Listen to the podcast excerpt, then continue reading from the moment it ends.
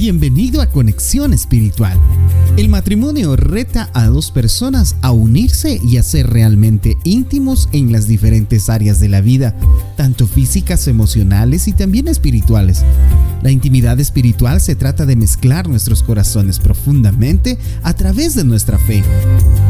¿Estás listo? Bienvenido a Conexión Espiritual. Viviendo gozosos. Hay una gran diferencia entre ser felices y estar gozosos. La primera es una reacción ante las cosas buenas de la vida, pero la segunda es una decisión de tener esperanza y esperar la voluntad de Dios a pesar de las cosas difíciles que pasemos. ¿Cuál de las dos practicas más en tu matrimonio?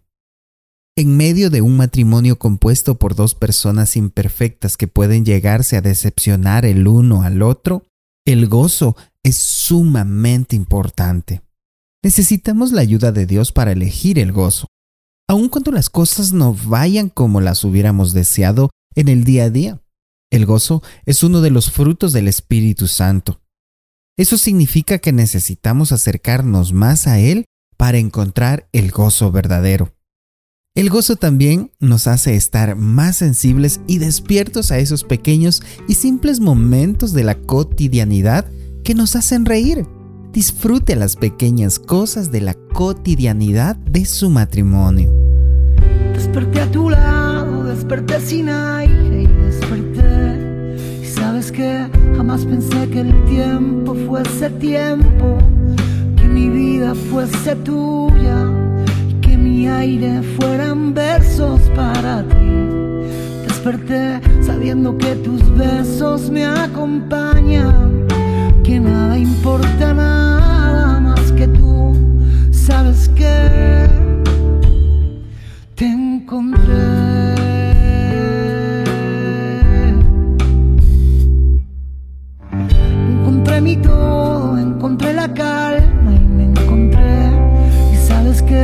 Jamás pensé que el antes no gritara, que el cielo nos mirara, que el mar nos envidiara y te encontré, sabiendo que mis miedos ya no hablan, que nada importa nada más que tú, sabes que... La lectura bíblica para el día de hoy está tomada de Romanos capítulo 15, verso 13 Colosenses capítulo 1, verso 11 y Salmos 21, verso 6. También deberás hacerte estas preguntas. ¿Qué papel juega el gozo en su matrimonio? ¿Cómo puede usted y su cónyuge disfrutar de la alegría y de las pequeñas cosas que nos hacen reír en nuestro matrimonio? Para terminar, oremos. Queremos la alegría y el gozo que viene de ti, Señor. Sabemos que eres la fuente del gozo perdurable. Ayúdanos a llenarnos primero de ti y buscar la plenitud y la alegría en ti, en vez de exigirlo o esperarlo de nuestros cónyuges. También permítenos no perder nuestra capacidad de asombro ante los detalles pequeños en nuestro matrimonio que nos traen alegría. Esto te lo pedimos en el nombre de tu Hijo Jesús. Amén. Nos vemos en la próxima sesión.